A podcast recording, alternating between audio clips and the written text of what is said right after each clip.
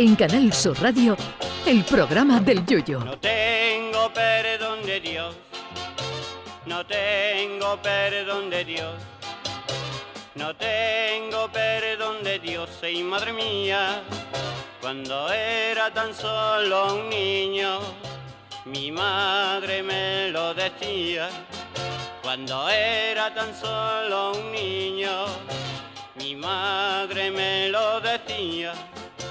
Tal día como hoy, un 26 de mayo de 1897, se publicaba la novela Drácula de Bram Stoker, que a pesar de tener nombre de mozo de espada de Morante de la Puebla, era un escritor irlandés.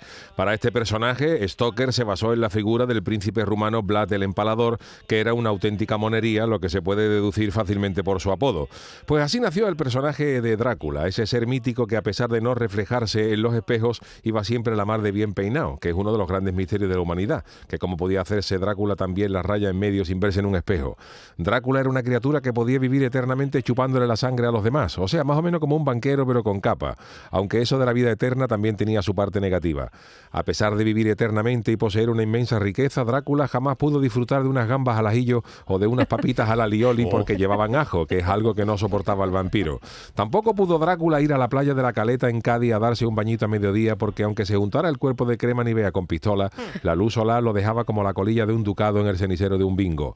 Por esta misma razón, a pesar de su afición por la sangre, tampoco se vio nunca al conde Drácula en los toros, y mucho menos en los tendidos de sol. Por esa misma razón, Drácula tampoco se hizo nunca socio del Cádiz, porque solo podía ir a los partidos de por la noche y para tres o cuatro que había en la temporada no le merecía la pena sacarse el carné. Además, hacerse socio del Cádiz para toda la eternidad requiere tela de valor, porque lo mismo no te mata una estaca, pero te puede matar un disgusto.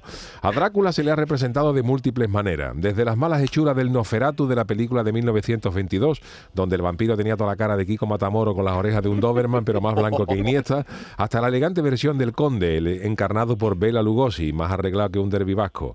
Pero también han habido otras puestas en escena que se han salido de la tradicional, como la famosa película Drácula de Bram Stoker, donde el genial Gary Oldman encarnaba a un conde Drácula que tenía toda la cara de Rafael Alberti acaba de levantar, con ese peinado canoso en dos moños. Pero la mejor película de Drácula la encarnó el gran chiquito de la calzada en su película Brácula, con esa maravillosa canción que decía soy el vampiro justiciero con cuerpo de torero y ala para volar. Al conde Drácula solo se le podía matar si alguien le clavaba una estaca de madera en el corazón y el mayor temor del vampiro es que el doctor Van Helsing, en mitad de la oscuridad, no acertara con el mortífero artefacto y le clavara la estaca donde no era.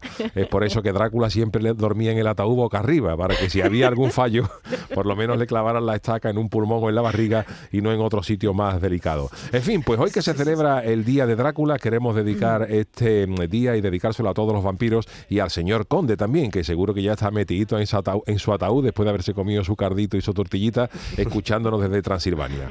Va por usted, caballero, don Conde Drácula, pero por favor, no nos muerda alguna noche y no nos vaya a ser inmortales, ahora que nos quedan menos de 15 años para jubilarnos. Va por usted, señor Conde. Ay, mi velero, velero mío. Canal Sur Radio. Llévame contigo a la orilla del río. El programa del Yoyo.